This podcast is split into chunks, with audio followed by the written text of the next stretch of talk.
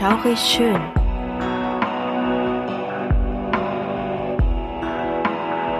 Gruselstunde per Anhalter. Der einzig wahre Podcast, der dir das Gruseln lehrt.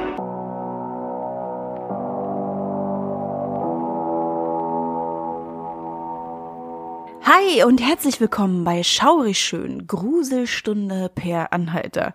Der Podcast, der euch zum Gruseln bringt. Ich bin die Suse und mit von der Partie ist wie immer meine bezaubernde Krümel. Hello, everybody. und willkommen zum zweiten Teil des Cecil Hotel Specials. Wup, wup. Wir haben auf jeden Fall mitbekommen, dass der erste Teil sehr gut angekommen ist und freuen uns sehr darüber. Ja, würde ich einfach, also hast du ganz toll gesagt.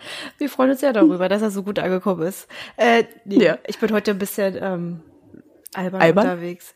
Ja, also die, ich, ich fand so, unser Comeback war ein bisschen kurz. Wir haben äh, sehr oft gehört, oh Mann, jetzt seid ihr wieder da und jetzt ist die Folge so kurz. Ja, also wir können nichts dafür, dass da nicht so viel zu erzählen ist. Aber dafür haben wir jetzt einen ganz schönen Hoshi, oder? Oh ja, das wird lange dauern. Ich freue mich schon auf den Schnitt. Nicht. Wir geben uns einfach mal Mühe, dann musst du nicht so viel schnibbeln.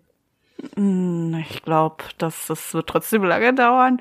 Und du weißt ja, immer wenn wir sagen, wir geben uns Mühe und wir arten nicht so dermaßen aus, passiert genau das.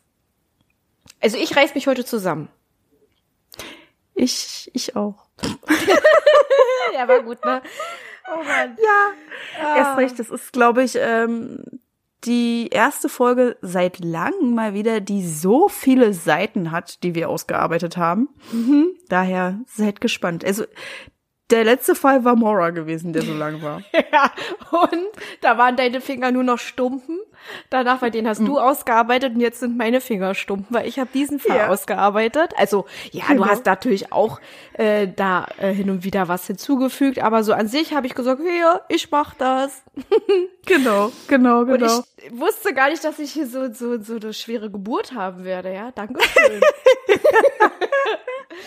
Halleluja. Ja. Oh Mann, ich glaube, wenn wir da auch wieder so eine lange Tonspur haben, dann, dann faulen meine Ohren ab auf jeden Fall. Ja, ich würde auch mal sagen, dadurch, dass es ja so, ein- so, ein, so ein Riesenteil ist, fangen wir gleich mal Mhm. an, oder? ja, viel haben wir zum Anfang nichts zu erzählen, oder? Wir Ist irgendwas Neues? Nee, nö. Ach ja, was wir vielleicht mal ansprechen könnten. Okay, Wir was? sind auf Kofi. Wenn ihr uns unterstützen wollt, kauft uns einen Kaffee. Ja, genau. oh Mann, ja, stimmt, ja. Das hast, das hast du ja ins Leben gerufen. Ich, ich vergesse das immer, dass, dass man uns einen Kaffee spendieren kann. Also, Ja, richtig. ihr könnt Kaffee kaufen und ich glaube, dann ähm, gleichzeitig ist das dann auch eine Spende, ne? Das wird so umgerechnet. Richtig, genau. Es wird als Spende anerkannt und ihr könnt uns damit unterstützen. Dadurch können wir erstmal unsere Fixkosten abdecken, ne, die wir monatlich haben und vielleicht auch neues Equipment kaufen, wie zum Beispiel ein neues Mikrofon. Ich habe da so eins, mit dem ich liebäugel, aber das ist so teuer. Wir haben auch letztens eine Spende bekommen. Mhm. Ja, da haben wir uns auch sehr drüber gefreut. Wir sind ja wirklich aus allen Wolken gefallen. Also, Ja. also ich finde es total toll, auch wenn es ein Euro ist oder 50 Cent, aber dass irgendjemand uns was gibt, damit wir weitermachen können oder was weiß ich. Also wir uns einfach nur eine Freude machen. Das ist so ein schönes Gefühl, oder? Ja, das war richtig toll gewesen. Ich habe auf jeden Fall den Link jetzt unten bei uns in der Folgenbeschreibung mit reingepackt. Sehr gut. Also, wenn ihr uns einen Kaffee kaufen wollt, würden wir uns sehr freuen. Das klingt irgendwie niedlich. Kaffee kaufen. Ja, ja, ja, es ist wirklich niedlich. Bei mir Kaffee. Das ist voll süß. Ja. Genau. So, ihr Lieben, also wie wir ja schon gesagt haben, wir wollen jetzt loslegen und wir sprechen nämlich heute über den Serienmörder Richard Ramirez. Check-in im Hotel unter dem Namen Mr. Ricardo Leva Munoz Ramirez. Der Serienmörder Richard Ramirez soll sich vor allem zum Ende seiner Tatzeit hin immer mal wieder im Cecil Hotel aufgehalten haben. Deshalb ist er Teil unseres Specials. Er wohnte im 14. Stockwerk. Angeblich soll der Mann sogar hin und wieder mit blutverschmierter Kleidung die Lobby passiert haben, ohne dass einer was entgegnete. Zudem soll er auch einige seiner Mordwerkzeuge im Zimmer gelagert haben. Er ist unter anderem unter dem Namen The Night Stalker, The Valley Intruder und The Walk-In Killer unter anderem bekannt. Aber wer war denn Richard Ramirez? Ramirez wurde als das jüngste von insgesamt fünf Kindern am 29. Februar 1960 in El Paso, Texas geboren.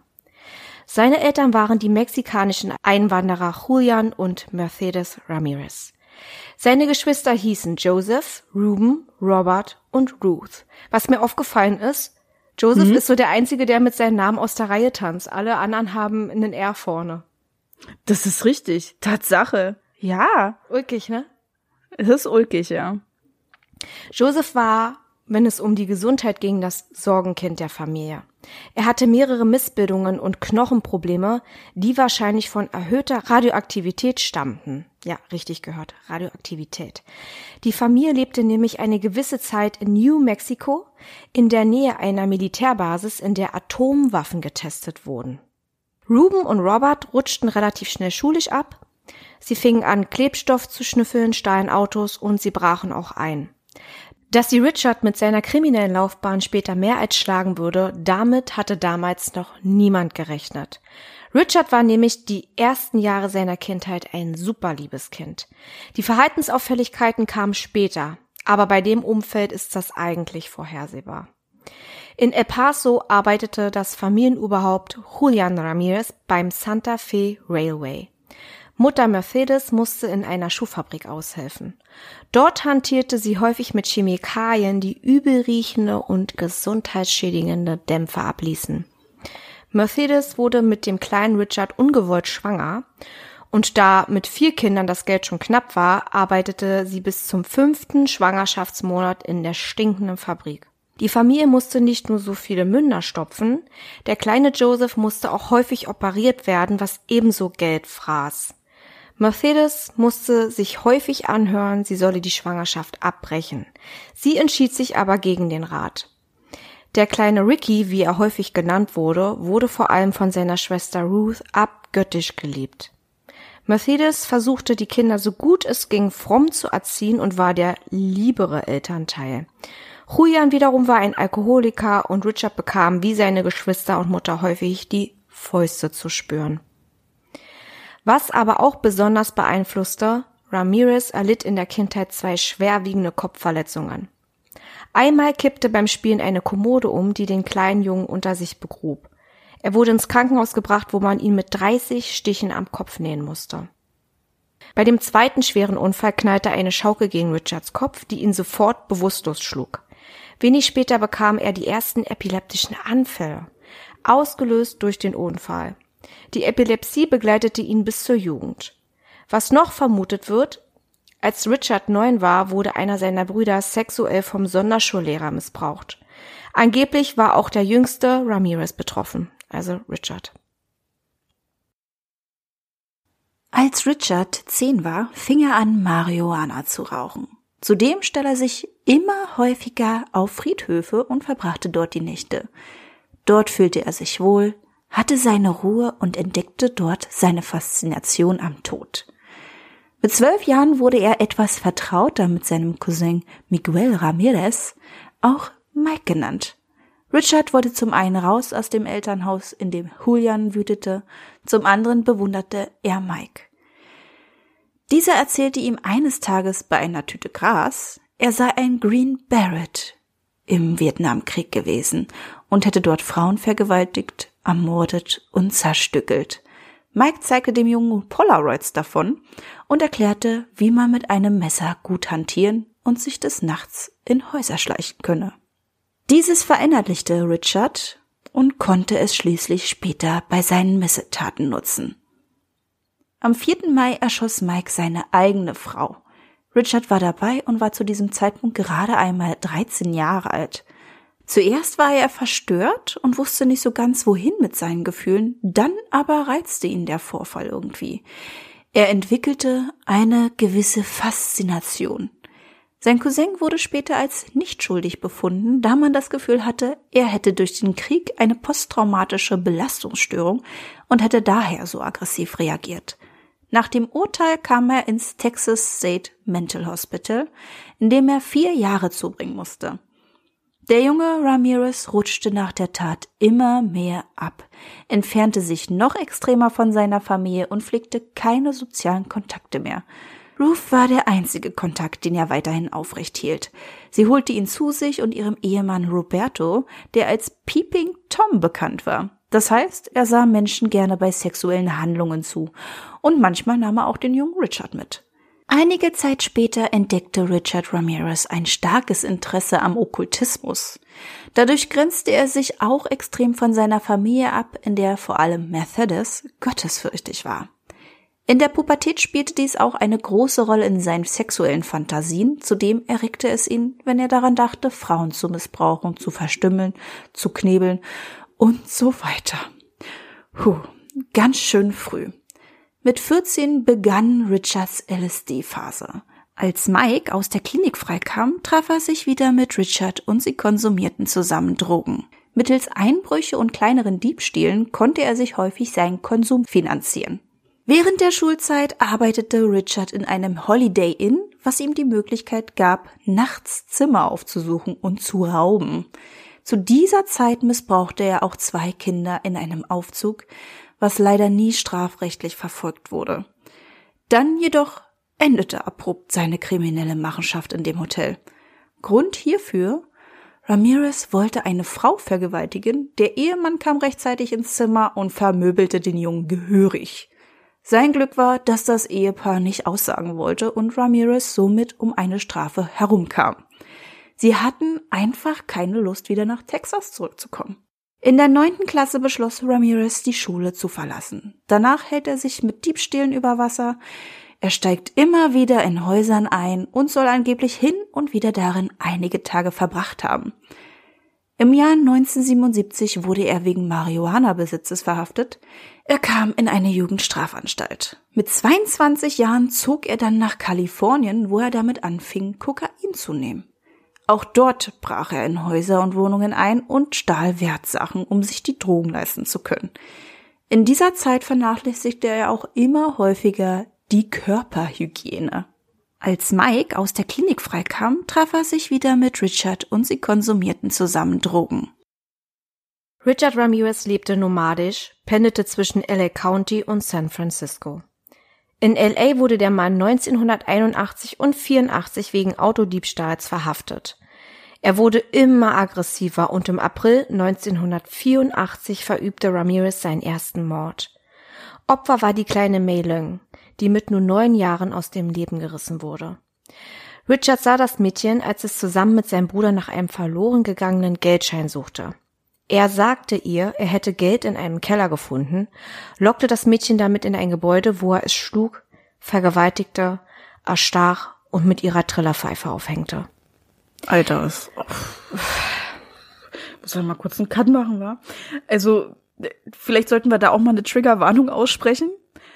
Diese Fälle sind echt krass. Ja.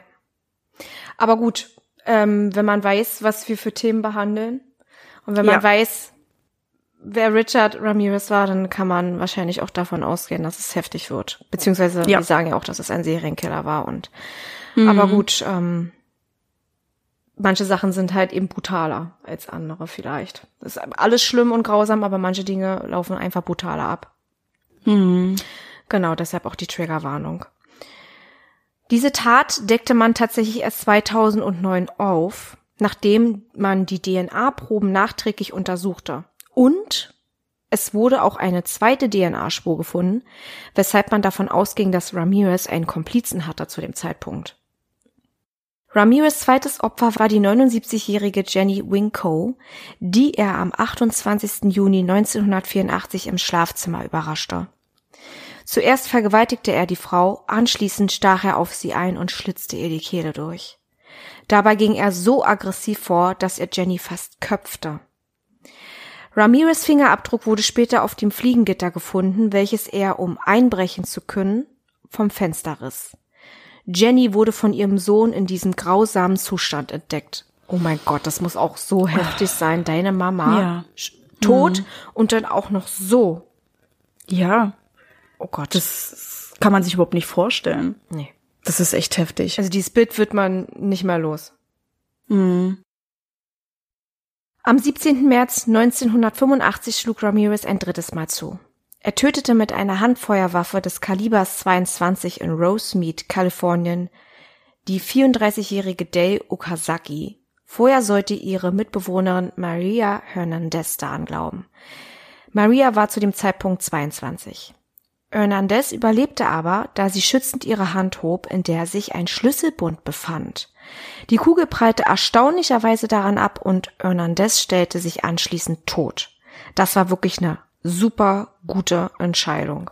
Mhm. Okazaki hörte den Schuss und versteckte sich hinter einem Tresen. Als sie nach einer Weile kurz aufsah, schoss ihr Ramirez, der ihren Kopf sah, direkt in die Stirn. Die Frau kam ins Krankenhaus, wo sie später verstarb.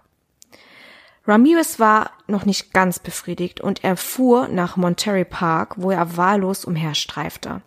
Dann entdeckte er die 30-jährige Zailian Yu, die er aus ihrem Auto einfach zerrte und erschoss. The Walk-in-Killer oder der Belly Intruder wurde nun geboren. In den Nachrichten schlugen diese Taten große Wellen. Jill Carillo, eine Koryphäe im Morddezernat und gleichzeitig mit seinen 1,93 Meter und 127 Kilogramm ein Hühner, bekam den Fall auf den Tisch. Dank Hernandez, die ja den Überfall überlebt hatte, und noch ein paar anderen Zeugen, konnte eine gute Täterbeschreibung erstellt werden. Besonders einprägsam waren Ramirez Szene, die faulig waren, und mhm. die ausdrucksstarken Augen, die von einer schwarzen Lockenpracht umrandet wurden. Carillo holte sich als Unterstützung Frank Salerno mit ins Boot, der sich vor allem mit motivlosen Morden auskannte. Daraufhin gab es immer mehr Berichte in den Medien und die Anwohner deckten sich aus Angst mit Waffen ein. Am 27. März machte der Killer mit seiner Tour weiter und brach gegen zwei Uhr nachts nahe Whittier, Kalifornien in ein Haus ein, welches er wenige Monate zuvor schon besucht, in Anführungszeichen hatte. Er fand darin die Eheleute Vincent Charles Zazara, 64, sowie Maxine Lavinia Zazara, 44, schlafen vor. Dem Mann schoss Ramirez mit seiner 22er in den Kopf und tötete ihn damit. Maxine fesselte er und zwang sie zu verraten, wo die Wertsachen seien. Während er danach suchte, befreite sich Maxine und griff nach einer Flinte unter dem Bett. Sie drückte ab, es löste sich aber kein Schuss. Ramirez bemerkte die Aktion und wäre die Waffe geladen gewesen, wäre er wahrscheinlich getötet worden. Der Mann schoss Maxine nieder. Er war außer sich vor Wut und stach danach, obwohl die Frau schon tot war, wie ein wildes Tier auf sie ein. Anschließend ritzt er ihr ein umgekehrtes Kruzifix, ein Symbol Satans, in den Brustkorb und trennte Maxine die Augen heraus, die er in ein Schmuckkästchen packte und mitnahm. Hm. Mhm. Carillo fand auch heraus, dass Maxine eine T-förmige klaffende Wunde im Brustkorb hatte. Man ging davon aus, dass Ramirez auch ihr Herz haben wollte. Das hat er dann aber doch sein lassen. Mhm. Er wollte Nekrophilie an Maxi begehen, konnte aber keine Erektion bekommen, da er noch zu aufgebracht war. Der Sohn der Opfer fand seine Eltern später so vor. Auch wieder. Puh. Mhm.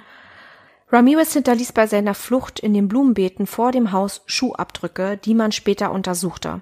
Es stellte sich heraus, dass er Tonschuhe der Marke Avia, genauer Avia Aerobic trug.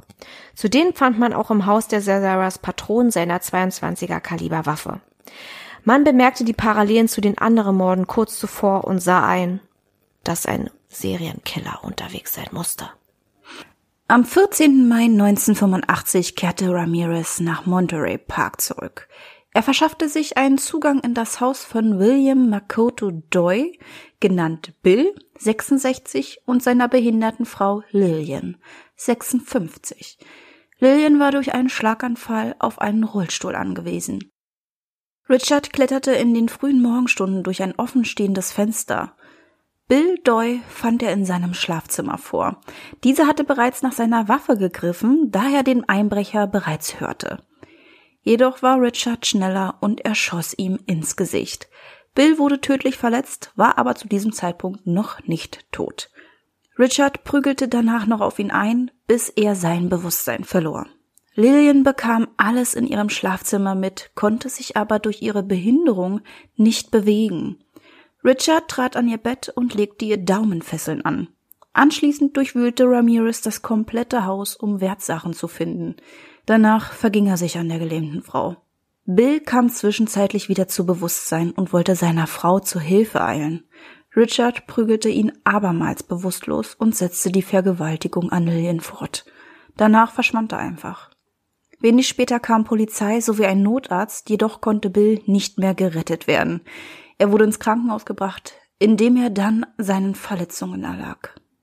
Am 29. Mai 1985 führte Ramirez seine Serie fort und fuhr mit einem gestohlenen Auto nach Monrovia. Dort drang er in das Haus von Mabel Bell, 83, ein, die ihre kranke Schwester Florence Lang, 81, pflegte. Die zwei Frauen waren sorglos und hatten nie die Haustür abgeschlossen. Richard nutzte dieses, um leicht in das Haus zu gelangen. In der Küche fand er einen Hammer, mit dem er dann erst auf Florence und dann auf Mabel einschlug. Das Stromkabel eines Radioweckers nutzte er dazu, um Mabel mit Stromschlägen zu malträtieren. Mittels Bells Lippenstift malte Ramirez Pentagramme auf Langs Oberschenkel sowie an die Wände der Schlafzimmer. Danach ging er nochmals in Florence Schlafzimmer und vergewaltigte die schwer kranke Frau. Zwei Tage später wurden die Frauen komatös und schwer verletzt von einem Handwerker vorgefunden, der zu diesem Tag bestellt wurde, da er etwas am Haus oder im Haus machen sollte. Dieser verständigte dann die Polizei, die schwer verletzten Schwestern wurden sofort ins Krankenhaus gebracht. Der Arzt stellte fest, dass der Täter so fest zugeschlagen hatte, dass zum Teil die Hirnmasse freilag. Florence überlebte diese massive Attacke, jedoch verstarb ihre Schwester Mabel am 17. Juli aufgrund ihrer schweren Verletzungen. Die Ermittler fanden im Haus zwei halb aufgegessene Bananen sowie geöffnete Cola-Dosen und in der Toilette stand noch Urin wobei sie davon ausgehen, dass dieses von Richard stammte. Richard hatte es sich demnach sehr gemütlich in dem Haus gemacht. In der Nacht vom 30. Mai 1985, nur einen Tag nach dem schlimmen Überfall an die Schwestern, fuhr Richard mit demselben Auto nach Burbank, wo er in das Haus der 42-jährigen Carol Kyle einbrach. Das Haus besitzt an der Hintertür eine Hundeklappe. Richard griff durch diese hindurch und entriegelte die Tür. Carol fand er in ihrem Schlafzimmer vor und richtete den Strahl seiner Taschenlampe auf die schlafende Frau. Diese erwachte und Richard fragte sie, wer sich noch in dem Haus befinde. Die geschockte Frau antwortete ihm, dass ihr elfjähriger Sohn mit ihr in diesem Haus lebte. Mit vorgehaltener Waffe zwang er Carol, ihn in das Kinderzimmer zu führen. Dort hielt er dem Jungen die Pistole an den Kopf und befahl ihr, sich mit einer Handschelle an ihren Sohn zu ketten. Danach sperrte er die beiden in einem Schrank im Flur. Richard nutzte die Zeit, um das Haus zu durchwühlen, um Wertgegenstände zu finden. Als seine Suche nicht so erfolgreich verlief, befahl er Carol, ihnen die Verstecke zu zeigen. Carol versprach ihm eine diamantbesetzte Goldkette, wenn er ihrem Sohn nichts tut. Er löste die Handschellen und ließ den Jungen im Schrank zurück. Carol fesselte er mit einer Strumpfhose. Sie zeigte Richard ihren Schmuck und hoffte ihn damit besänftigt zu haben. Ohne zu antworten, warf er die gefesselte Frau aufs Bett und vergewaltigte sie mehrfach oral und anal. Dabei sollte Carol wegschauen, er drohte ihr sogar, ihr sonst die Augen herauszuschneiden. Nach dem Missbrauch ging er in die Küche und nahm sich eine Cola-Dose aus dem Kühlschrank. Er sprach dann zu Carol, Du kannst froh sein, dass ich dich leben lasse. Ich habe viele Leute getötet, weißt du? Danach brachte er ihren Sohn in das Schlafzimmer und fesselte beide mit der Handschelle ans Bett. Den Schlüssel ließ er auf dem Kaminsims zurück. Bevor er das Haus aber verließ, drohte er Carol nochmals wiederzukommen, falls diese zur Polizei gehen sollte. Carol ließ sich aber von dieser Drohung nicht einschüchtern. Gut so, Carol. Carol gab eine weitere Täterbeschreibung bekannt, die die Polizei aufnahm und nicht mit den Taten davor erst einmal in Verbindung brachte. Daher erfuhr Jill Carrillo erst einige Zeit später von diesem Verbrechen. Wenig später gab es mehrere Einbruch- und sogar ein Kidnapping-Versuch. Beides scheiterte, konnte aber Ramirez zugeschrieben werden. An beiden Orten hinterließ er nämlich Schuhabdrücke. Bei dem missglückten Entführungsversuch des Mädchens beobachteten Zeugen, dass der Täter mit einem Toyota flüchtete. Ramirez hätte danach gestoppt werden können. Er kam nämlich in eine Verkehrskontrolle, weil er nämlich über eine rote Ampel fuhr. Der Polizist war skeptisch gewesen, was Ramirez aber auch mitbekam. Und als der Polizist zu seinem Motorrad lief, um etwas zu holen, stieg Richard aus, malte ein Pentagramm auf die Motorhaube und flüchtete anschließend. Zum Anfang versuchte der Polizist noch den flüchtigen Richard zu folgen. Dieses war aber leider erfolglos. Einer der größten Fehler war jedoch, dass keine Spurensicherung beauftragt wurde. Hinzu kommt auch noch, den Funkspruch mit dem flüchtigen Täter in einem Toyota vernahm der Polizist, aber er konnte nicht eins und eins zusammenzählen. Die missglückten Einbrüche und die katastrophale Verkehrskontrolle wären Fälle der LAPD, also LA Police Department, Carillo wusste zwar von den Vorkommnissen, bekam aber keine weiteren Infos, da sich LAPD und Sheriff Department nicht riechen konnten und sich auch nicht austauschten. In der Nacht vom 2. Juli 1985 fuhr Ramirez ebenso in einem anderen gestohlenen Wagen nach Arcadia und stieg in das Haus von der Witwe Mary Louise Cannon ein. Sie war damals 75. Dort entfernte er ein Fliegengitter und stieg in das Fenster ein. Cannon schlief bereits, als Ramirez sie vorfand. Richard nahm die Nachttischlampe und schlug auf die schlafende Frau ein. Danach würgte er sie, bis sie bewusstlos war und besorgte sich ein Messer aus der Küche. Mit diesem stach er mehrfach auf den Hals des Opfers ein und durchtrennte die Kehle. Bei Cannon hinterließ er abermals einen Beweis, nämlich einen Abdruck seiner neuen Schuhe, den Avia Aerobics. Das konnte man anhand der Waben in der Sohle herausfinden. Nur drei Tage später wurde die 16-jährige Whitney Bennett sein Opfer. Sie lebte mit ihren Eltern und dem älteren Bruder in einem Haus. Richard verschafft sich dieses Mal Zugang über die Vordertür, indem er sie aufbrach. Im Haus schlich er durch die Flure und schaute in die Zimmer der Bewohner. Er blieb vor dem Zimmer von Whitney stehen. Mit einem Reifenmontierhebel schlug er zehnmal auf ihren Kopf. Anschließend wirkte er sie mit einem Telefonkabel, da er kein Messer fand, mit dem er hätte das Mädchen erstechen können. Während er das Mädchen wirkte, bemerkte Ramirez ein helles Leuchten und Funken, die aus dem Kabel kamen. Zur selben Zeit atmete Whitney einmal tief ein. Daraufhin ließ er von dem Mädchen ab und floh vor Schreck aus dem Haus. Später erzählte er, er hatte das Gefühl, Gott greife ein. Das Mädchen überlebte wie durch ein Wunder den Angriff, obwohl sie eine riesige und tiefe Kopfwunde hatte. Am 7. Juli 1985 hielt sich der Nightstalker wieder in Monterey Park auf und brach bei Joyce Lucille Nelson ein, 61. Abermals verschaffte er sich durch ein Fenster Zugang zum Haus. Joyce schlief zu diesem Zeitpunkt auf der Couch vor dem Fernseher. Richard hielt ihr die Pistole an den Kopf und packte die Frau an den Hahn. Sie hatte sich so stark gewehrt, dass Richard wütend wurde, sie zu Boden warf und sie mit seinen Fäusten bewusstlos schlug. Danach zerrte er Joyce ins Schlafzimmer und trat ihr so fest ins Gesicht, dass er einen Schuhabdruck hinterließ. Die Frau verstarb noch in der Nacht. Die Presse bekam davon Wind und Carillo wie auch sein Partner Salerno wurden beim Tatort von Journalisten belagert. Nun ging auch der Fakt durch die Medien, dass der Mörder Satanist war. Nachdem der Killer in anderen Stadtteilen nach neuen Opfern suchte, kehrte er schließlich wieder nach Monterey Park zurück, wo er Sophie Dickman, 63, besuchte. Er versuchte die Frau zu missbrauchen, fesselte sie und wollte wissen, wo ihre Wertsachen waren.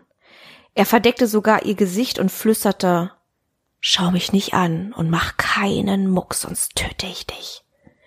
Sophie arbeitete in einer Psychiatrie und wusste, wie sie sich in solchen Situationen so zurückhaltend wie möglich verhält. Erfolgreich. Der Nightstalker ließ sie am Leben und floh. Dickman ging zu ihrer Nachbarin, die Polizistin war, und diese verständigte sofort Carillo, mit dem sie befreundet war. Am 20. Juli 1985 kaufte sich Richard eine Machete und fuhr nach Glendale, Kalifornien mit einem neuen gestohlenen Auto. Dort brach er bei Lila und Maxon Kneidling 66 und 68 ein und verstümmelte die beiden mit seiner Machete. Das reichte ihm aber noch nicht. Er musste noch zweimal in die Köpfe schießen. Anschließend nahm er alles Wertvolle mit und fuhr nach Sun Valley. Um circa 4.15 Uhr brach er bei der Familie Covenant ein. Richard schoss dem schlafenden China Rong diesmal mit einer 25er Automatikwaffe in den Kopf und tötete ihn sofort. Dann musste Somkit daran glauben. Er prügelte auf die Frau ein und vergewaltigte sie. Er fesselte den achtjährigen Sohn anschließend, dann musste Somkit alle Bereiche durchgeben, in denen Schmuck und Geld versteckt waren. Währenddessen sollte die Frau hoch und heilig auf Satan schwören. Richard Ramirez flüchtete kurz darauf. Die Serie führte er am 6. August 85 weiter. Der Nightstalker brach in das Haus von Chris und Virginia Patterson ein, um auch sie auszurauben und zu töten. Der damals 27-jährige Chris bekam mehrere Kugeln in den Nacken und ins Gesicht geschossen. Wie durch ein Wunder überlebte er die Tat. Er konnte sogar noch mit dem Täter rangeln, um Virginia zu schützen. Virginia musste schreien und bekam von Ramirez eine Kugel unter dem Auge verpasst. Auch Virginia überlebte knapp. Dann zog es Richard Ramirez nach Diamond Bar in Kalifornien. Dort stieg er in das Haus von Sakina und Elias Aberworth, 27 und 31 ein und tötete den schlafenden Mann mit der 25er Waffe. Sakina schlug er brutal und missbrauchte sie. Während der Tortur sollte Sakina auf Satan schwören, nicht zu schreien. Auch sie musste danach geschunden und der Ohnmacht nahe preisgeben, wo sich die Wertsachen im Haus befanden. Der dreijährige Sohn des Ehepaares kam verängstigt dazu und wurde prompt geknebelt. Anschließend musste seine Mutter wieder diverse Quälereien aushalten, bis Ramirez verschwand. Sakina griff sich dann ihren Sohn und schleppte sich zu den Nachbarn, die dann Notärzte und Polizei kontaktierten. Da der Killer aufmerksam die Medien verfolgte, wusste er irgendwann, dass es etwas brenzliger wurde. Jetzt wurde auch eine Belohnung von über 80.000 US-Dollar in Aussicht gestellt, sollte jemand die Polizei zum Nike Stalker führen können. Richard zog es nach San Francisco, wo er das Paar Peter und Barbara Penn angriff. Peter musste mit 66 Jahren sein Leben geben. Barbara, 62, durchlitt vor ihrem Tod eine grausame Prügel- und Vergewaltigungstortur. Dann bekam auch sie einen Kopfschuss. Diesmal schnappte sich Ramirez wieder einen Stift und malte an die Wände Pentagramme sowie den Schriftzug Jack the Knife. Also Jack das Messer. Hm. Carollo erfuhr von dem Fall, sah viele Parallelen und flog zusammen mit Salerno nach San Francisco. Beim Verlassen des Tatorts hinterließ Ramirez bei den Pans einen Schuhabdruck und diesmal auch so akkurat, dass man ausmessen konnte, dass er Schuhgröße 11,5 trug.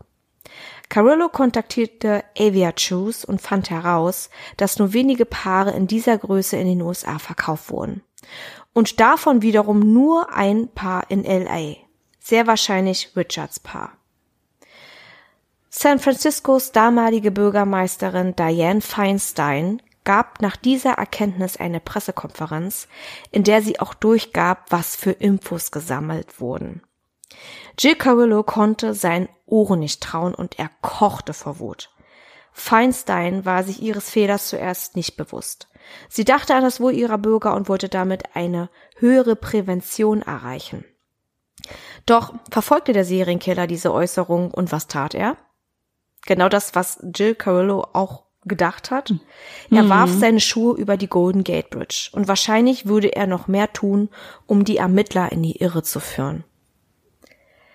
Feinstein konnte aber auch etwas Positives bewirken. Diese Infos ließ Beamte aus San Francisco zwei weitere Akten hervorholen, die ungeklärt waren und zu dem Nightstalker passten.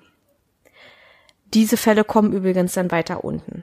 Mhm. Beziehungsweise für später. euch später, genau, für uns weiter unten.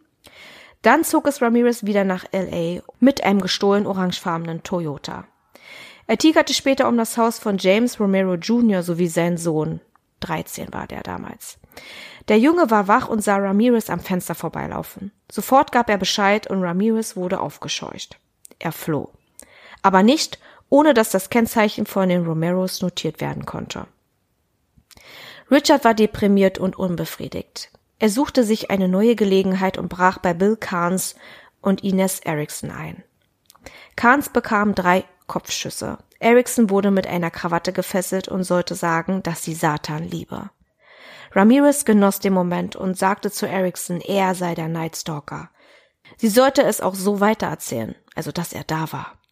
Er vergewaltigte die Frau brutal und stahl alles Kostbare. Anschließend ließ er die Frau auf Satan schwören, dass sich keine weiteren Wertsachen im Haus befanden. Nachdem der Täter gegangen war, befreite sich Erickson und bat bei den Nachbarn um Hilfe. Carnes konnte gerettet werden. Erickson gab eine Täterbeschreibung ab und man sicherte noch einen Schuhabdruck. In einigen der gestohlenen Autos konnte man Ramirez Fingerabdrücke finden, die im System einen Treffer ergaben. Man konnte Richard Ramirez identifizieren, der durch seine unzähligen Vorstrafen im System gelistet war. Diese Tatsache wurde als eine Art Wunder angesehen, da das System noch recht jung war und nur wenige Kriminelle gelistet hatte. Zudem fand man in einem der gestohlenen Autos eine Visitenkarte von einem Zahnarzt, den Ramirez aufsuchen musste. Dieser Zahnarzt erinnerte sich an einen Herrn Richard Mena. Dies war zum Beispiel der Deckname von Ramirez. Am 29. August 85 veröffentlichte man ein Foto von Ramirez, welches bei einer Verhaftung aufgrund von Autodiebstahl aufgenommen wurde. Die Polizei gab eine Pressekonferenz und vertönte zuversichtlich, wir wissen, wer du jetzt bist, und bald werden es alle anderen tun. Es wird kein Ort geben, an dem du dich verstecken kannst. Und damit hatten sie recht. Es gibt noch einige Opfer, die mit Ramirez in Verbindung gebracht wurden, wo es aber an Beweisen fehlte. Der Mord an der 32-jährigen Lehrerin Patty Elaine Higgins. Diese wurde in der Nacht zum 28. Juni so brutal ermordet, dass ihr fast der Kopf abgetrennt wurde. Ihre Leiche fand man am 2. Juli. Auch der Doppelmord an Christina und Mary Catwell gehörte dazu. Sie wurden am 20. Februar 85 in Telegraph Hill, San Francisco, vorgefunden. Somit gehörte dieser Mord, sollte Richard ihn begangen haben, als Auftakt. Ebenso soll er die 25-jährige Nancy Bryan aus San Francisco auf dem Gewissen haben. Ebenso auch ihr Freund, getroffen von einer Kugel im Kopf. Während der Haft prahlte Ramirez damit, sogar mehr als 20 Menschen getötet zu haben. Was auch stimmen könnte, man konnte es ihnen aber nie nachweisen. Jedenfalls meldeten sich nach einem großen Zeitungsartikel inklusive Phantombild zwei Männer. Einer vermietete Zimmer und behauptete, einen großen, dunkel, lockigen Mann mit schlechten Zähnen eine Schlafmöglichkeit gegeben zu haben. Polizisten fanden dem betreffenden Zimmer ein Pentagramm an der Badtür. Der zweite Mann gab an, Schmuck von Ramirez gekauft zu haben. Nach einigen Überprüfungen auch bei anderen Hehlern fand man Diebesgut, welches definitiv der Nightstalker aus den Häusern seiner Opfer gestohlen hatte. Nun kommen wir mal zur Festnahme. Am 30. August 1985 wollte Richard Ramirez seinen Bruder in Tucson, Arizona besuchen gehen. Jedoch wusste er nicht, dass er nun auch mit einem Foto gefahndet wird. Er wusste zwar, dass er immer mal wieder Thema in den Nachrichten war, aber dieses kleine wichtige Detail war ihm komplett unbekannt. Nachdem er seinen Bruder nicht antreffen konnte, ging es für ihn am 31. August wieder zurück nach LA. Dort ging er an mehreren Polizisten vorbei, die den Busbahnhof belagerten. Erst als Ramirez von mehreren hispanischen Frauen angestarrt wurde, die immer wieder El Matador, zu Deutsch der Mörder, riefen, machte es Klick bei ihm. Er sah sein Gesicht auf der Titelseite mehrerer Zeitungen mit der Überschrift Invasion Nocturno, Nachtwanderer, und bekam Panik. Richard lief über den Santa Ana Freeway und versuchte einen verschlossenen Ford zu stehlen. Nachdem er das Auto knacken konnte und verzweifelt einstieg, packte ihn der Einwohner Faustino Pinon und zerrte ihn auf die Straße. Ramirez konnte sich befreien und rannte schnurstracks zu Angelina de la Torre. Dieser wollte er die Autoschlüssel stehlen, wurde aber von ihrem Mann Angelo mit einem Zaunpfahl auf den Kopf geschlagen. Vor allem sie heißt Angelina und er heißt Angelo. Ist auch Das ist, ist so geil, ja. Cool. Da haben sich welche gefunden auf jeden Fall. Ja.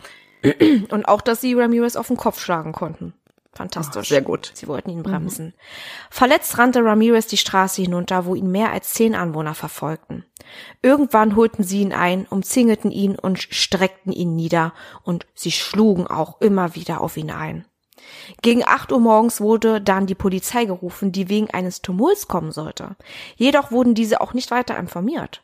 Als die Beamten am Ort des Geschehens eintrafen, fanden sie einen stark verletzten Richard Ramirez vor. Mittlerweile waren es Unmengen von Schaulustige. Einer der Beamten blieb vor Ort, während ein anderer den Mann festnahm und zum Revier nach Hollenbeck fuhr. Im August 1988 wurde Richard Ramirez alias der Night Stalker in den Gerichtssaal geführt. Oberster Richter war Michael Tinnen, Bezirksstaatsanwalt war Phil Harpin. Zudem gab es zwölf Jurymitglieder und 137 Zeugen sowie 521 Beweismittel. Man merkt, von der Verhaftung bis zum Prozess vergingen drei Jahre und da wiederum noch ein Jahr, bis Ramirez verhaftet wurde.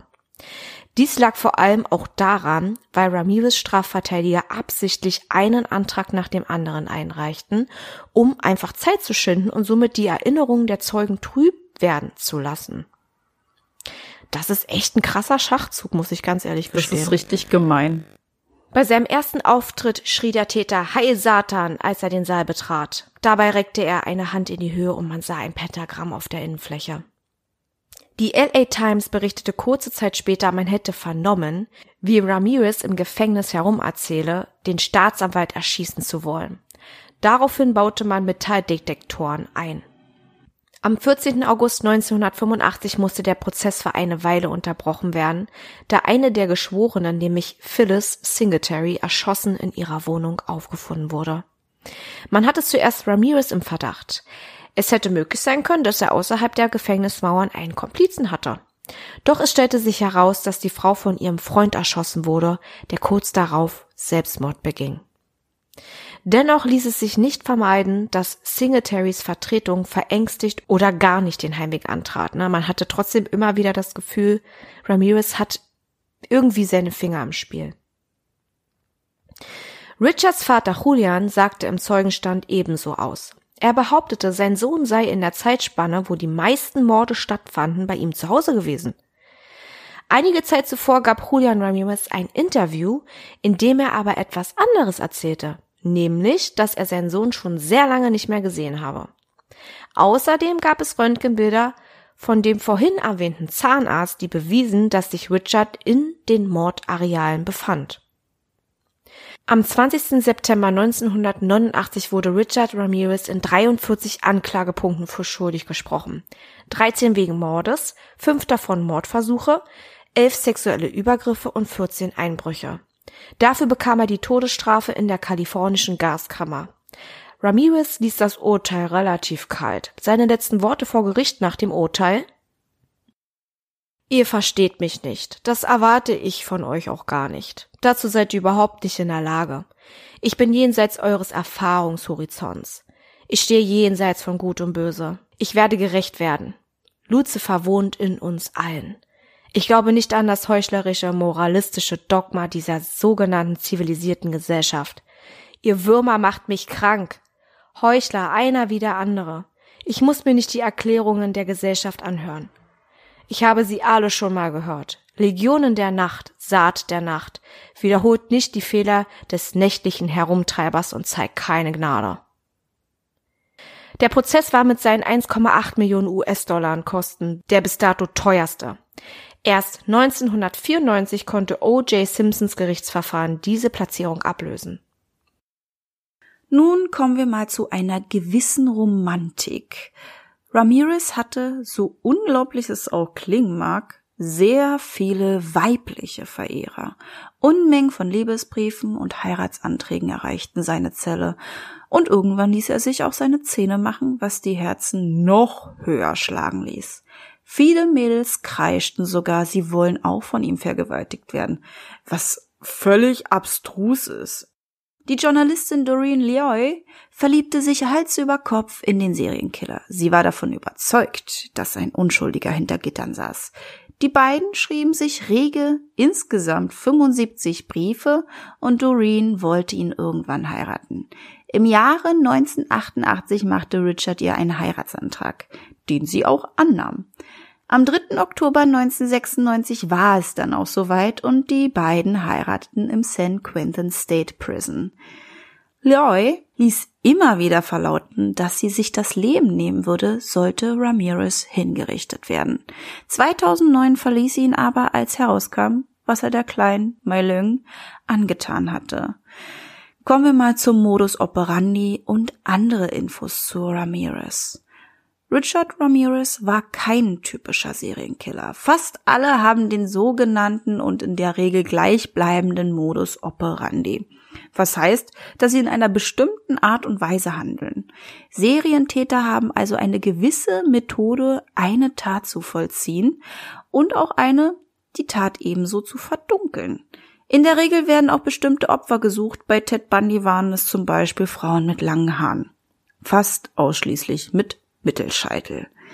Richard Ramirez agierte hingegen wahllos, was den Modus operandi besonders machte. Er mordete wen und wie er wollte. Ein bestimmtes Schema F war demnach nicht bei ihm zu erkennen. Manchmal kam es auch vor, dass er auch gar nicht mordete. Fast immer waren Wertsachen der Grund. Ramirez brauchte einfach Geld. Manchmal erschoss er seine Opfer, manchmal erstach er sie und manchmal verprügelte er sie derbe. Das Alter seiner Opfer hatte eine sehr große Spanne, das heißt, einige waren alt, einige jung bis sehr jung. Zudem kam es auch vor, dass er nicht immer einbrach und seine Opfer in deren Haus tötete. Wir denken da mal an die junge Frau, die einfach aus dem Auto gezerrt und erschossen wurde. Was er aber mit fast allen Serienkillern gemeinsam hatte, eine schwierige Kindheit und den Drang, regelrecht zu eskalieren. Mit der Zeit wurde er auch immer unvorsichtiger. Sein Modus operandi wird auch als abwechslungsreich beschrieben. Für die damalige Mordkommission war es eine sehr harte Nuss und für Carillo beunruhigend. Morde ohne Motiv waren und sind bis heute sehr schwierig aufzuklären. Carillo holte sich daher Infos von den Kollegen aus anderen Morddezernaten, die Verbrechen dieser Art aufgeklärt hatten. Sein Komplize war vor allem der erfahrene Frank Salerno, wie wir ja wissen. Und dann kam auch noch hinzu, dass viele Täter die Kommunikationsprobleme zwischen den Polizisten diverse Areale und Dezernate zu ihren Gunsten ausnutzten. Das heißt, sie mordeten daher häufig in verschiedenen Zuständigkeitsgebieten. Und so auch Ramirez. Richard Ramirez verstarb im Alter von 53 Jahren am 7. Juni 2013 an Krebs. Er litt die letzten Jahre vor seinem Tod auch extrem unter einer chronischen Hepatitis C-Erkrankung sowie an seiner Drogensucht. Das Todesurteil konnte somit auch nie vollstreckt werden. Bevor er verstarb, versuchte er es immer wieder mit einer Berufung die zum Glück immer wieder abgelehnt wurde. Sie wollten ihn nicht nochmals anhören. Der Psychiater Michael H. Stone meinte später, Ramirez sei ein gemachter Psychopath. Man muss diesbezüglich wissen, dass man zwischen diesem und dem geborenen Psychopathen unterscheidet. Richard hatte eine schizoide Persönlichkeitsstörung, die es möglich machte, kaum bis gar nichts für die Opfer zu empfinden und diese gewissenlos zu ermorden. Die vielen Unfälle, von denen wir ja sprachen, beschädigten sein Gehirn. Zudem wurde er wirklich häufig so massiv misshandelt, dass er bewusstlos wurde. Dieser Missbrauch führte sehr wahrscheinlich zu der Temporallappenepilepsie, der stark ausgeprägten Aggressivität sowie der Hypersexualität. Zu alledem kam ja auch noch das Ereignis mit seinem Cousin, die auch eine reine Umfeldsache war, die den damals noch sehr jungen Richard unheimlich prägte. Genau. Das zu dem Night Stalker. Oh Mann, Mausi. Erstmal einen kleinen Applaus. Ja, dass wir es geschafft haben. Es war wirklich ein ja. sehr langes Projekt. Man muss ja überall nee, reingucken und machen und ja. tun. Und dann hat man vor allen Dingen auch immer wieder Schwierigkeiten gehabt. Die Quellen waren manchmal so unzuverlässig. Aber wir haben eine das sehr stimmt. gute Seite gefunden und wir sind happy darüber, dass ja. wir das jetzt geschafft haben. Und wir hoffen, ihr hattet na, Spaß würde ich jetzt nicht sagen, aber ihr ähm, ja, konntet mit Genuss zuhören. Irgendwie. Nee, das kann ich auch nicht sagen. Weil es ist ja jetzt auch kein, kein, kein tolles Thema, aber wir hoffen, wir konnten euch in irgendeiner Art und Weise unterhalten. Ja, richtig, genau. Oh, aber trotzdem erstmal einen großen Dank an dich, dass du das so großartig ausgearbeitet hast. Ja. Gerne. Und du da so viele Stunden dran hingst, was ja auch klar ist, es, wie du schon sagst, es gibt so viele Quellen, Dokumentation. Ich sag ja nur die Netflix-Dokumentation, The Night Stalker. Richtig gut. Ja. Nur zu empfehlen. Da geht's ja auch um Jill Carillo und ähm, Salerno. Und wie sie da erzählen, wie das so alles ähm, so war. Genau, so die ganze Ermittlerarbeit, die wir ja auch echt toll finden. Und wir haben uns auch schon so ein bisschen was diesbezüglich überlegt und wollen da auch ein bisschen mehr so in die FBI-Schiene Ja. irgendwann mal rutschen. Ja. Aber mehr wollen wir jetzt erstmal nicht verraten. Genau, genau. Und dann pff, es wird ja schon der Übergang in die Diskussionsrunde. Ähm, diesmal Mhm. machen wir keine Grusel- und Wahrheitsskala. Die passt hier überhaupt gar nicht, finde ich. Na? Aber Also- ich habe hier Gruselig ist es Ja. auf jeden Fall und Ja. es ist eigentlich grausam. Und Wahrheit, naja, es ist passiert, ne? Genau. richtig, genau, genau. Und wir haben uns einige Punkte mal aufgeschrieben, beziehungsweise ich habe sie aufgeschrieben, worüber wir mal sprechen könnten. Ja, richtig. Diese unabhängige Polizeiarbeit und die Kommunikation zwischen den verschiedenen Departments finde ich ehrlich gesagt ein Unding. Muss ich ganz ehrlich gestehen. Also die Geschichte an sich, Richard Ramirez ist ja sowieso ein Killer, der wahrscheinlich in jedem True Crime Podcast vorkommt. Es ist einfach Ja. so, das ist einfach ein Mann, der hat aufgrund auch seines Modus operandis so viel Aufmerksamkeit erregt. Ja, also vor allem auch bei den Polizisten und ähm, ist deshalb auch ein sehr einprägsamer Fall und an Grausamkeit nicht zu übertreffen. Oh ja, das stimmt. Und ich finde gerade, wenn so ein Mann unterwegs ist, der so schwierig zu fassen ist, dass die Polizeidepartments sich untereinander immer noch so piesacken und sagen, nee, nee, nee, nee, nee, und sagen wir nicht. Ich finde das sehr, sehr schwierig, weil es kann überall passieren Ja. und man kann damit einfach auch Leute schützen. Beziehungsweise man kann gewisse Dinge aufklären, die ja auch wichtig sind. Die Sache ist schon vollbracht, man kann die Menschen nicht mehr zurückbringen, aber manchmal ist es für die Angehörigen doch auch beruhigend zu wissen, dass man den Fall aufklären konnte und dass man sich vielleicht auch irgendwie rächen kann. In gewisser Art und Weise. Ja, oder dass man ihn halt schneller dingfest machen könnte. Ich glaube, das Ja. Problem war damals ja auch ähm, das Internet, ne, dass sie vielleicht nicht eine gemeinsame Plattform hatten und deswegen daher separat immer aufgenommen wurden, also die Fälle aufgenommen wurden.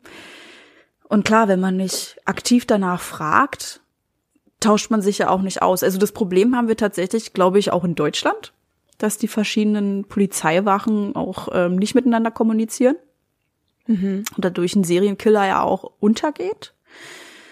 Aber wenn man sich dann noch untereinander piesackt und sagt, nö, Edgy Birch, ich gebe dir keine Informationen, sieh mal zu, wie du daran kommst. Und gerade auch so mit so einem extremen Serienkiller wie Richard einer war, ist das schon echt makaber, weil man Ja. hätte eventuell schon vorher Leben retten können. Richtig, wie du schon sagst, das nicht vorhandene Internet, beziehungsweise dieses Eigenbrötlerische und dieses Meins, mein Fall oder Genau. so, ne? Dass man sich Richtig. aber trotzdem irgendwie bedienen muss. Ne? Und so hätten vielleicht auch noch viele andere Sachen aufgeklärt werden können. Oh ja. Ja, wenn man vor allen Dingen auch mal seinen Kopf einschaltet. Und ich muss auch an die Sache mit der Verkehrskontrolle denken. Ja. Das Ja. ist auch ein echt heftiges Ding. Also man denkt sich auch denn, wenn man das hört, es sind auch nur Menschen.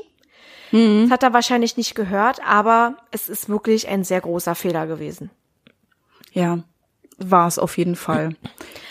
Hat er das aus Bequemlichkeit nicht gemacht mit der Spurensicherung, ähm, auch mit diesem Funkspruch war er, also was hat, was ging ihm durch den Kopf? Hat er das nicht gehört oder hat er das gehört? Hat er das nicht registriert?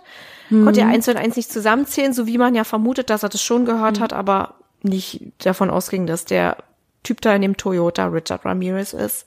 Beziehungsweise Ist da wusste man ja auch noch nicht so genau, was das Ja, für ein, ne? Richtig, genau. Ich glaube eher, ähm, Verkehrspolizisten sind ja auch nicht so gleichzustellen mit ähm, Polizisten, die an Tatorten sind. Ne? Beweismaterial sichern.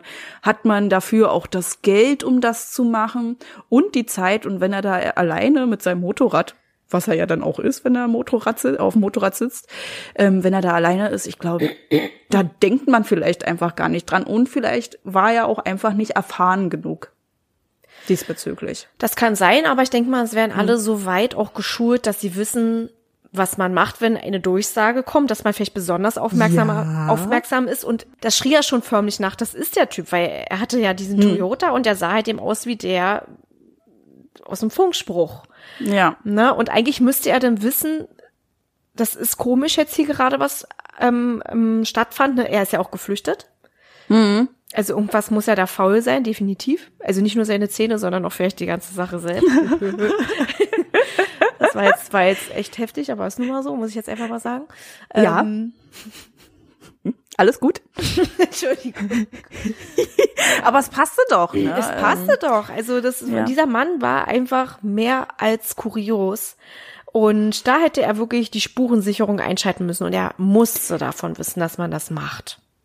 Ist jetzt auch die Frage, wie weit waren die auch inkludiert mit diesen Mordfällen, mit dieser Mordserie, ne? Erst recht dieses Pentagramm, was er ja bei einigen Häusern auch hinterlassen hatte, das schreit ja auch danach, ne? Erstens sieht er aus wie der, der von der Beschreibung.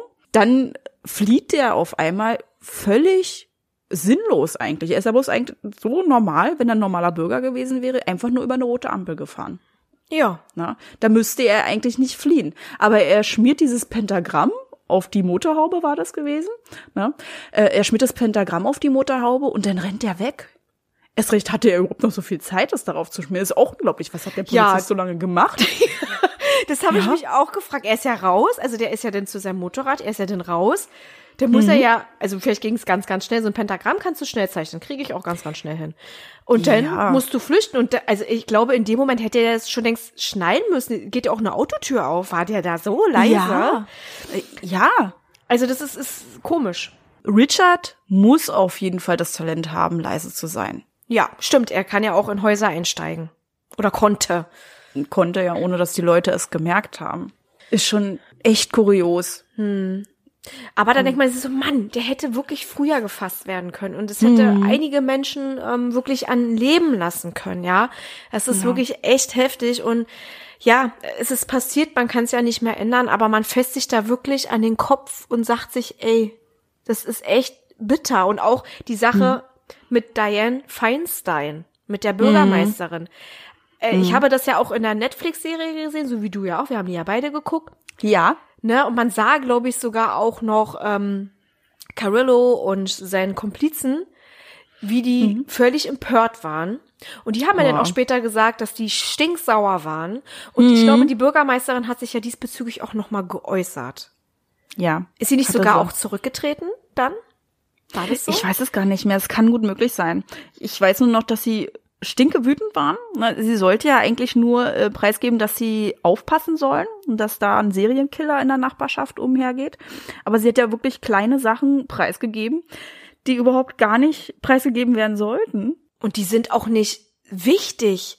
Was hilft denn es den Leuten zu wissen, dass er eine 22er oder auch eine 25er Waffe hat? Ja, oder dass er äh, Schuhgröße 44, 45, 46 hat, ja. Oder Das kam erst später. Das kam erst später tatsächlich mit dem mit der Schuhgröße. Die haben nur die Schuhmarke durchgegeben. Ja, genau. Aber scheißegal, Das- Mhm. du hast recht. Was was bringt denn den das? Das ist ein Mann. Wichtig ist, wie er ausschaut.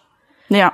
Ne? Und Ja. dass er halt eben in Häuser einbricht und dass man halt ihm besonders vorsichtig jetzt sein muss und am besten alles verriegelt, was ja echt schwierig ist. Er kann ja auch Fenster aushebeln und sowas. Mhm. Und der ist ja da anscheinend sehr leise, ne? Also ähm, Mike hat ihm ja da auch wirklich sehr viele Tipps und Tricks gegeben, die er leider Mhm. dann später sehr gut verwenden konnte. Ja, er hat ja auch früh angefangen mit den Einbrüchen, ne? Also da muss er ja echt wirklich ein Profi drin gewesen sein. Und Ja. dann war es für ihn ja ein leichtes gewesen.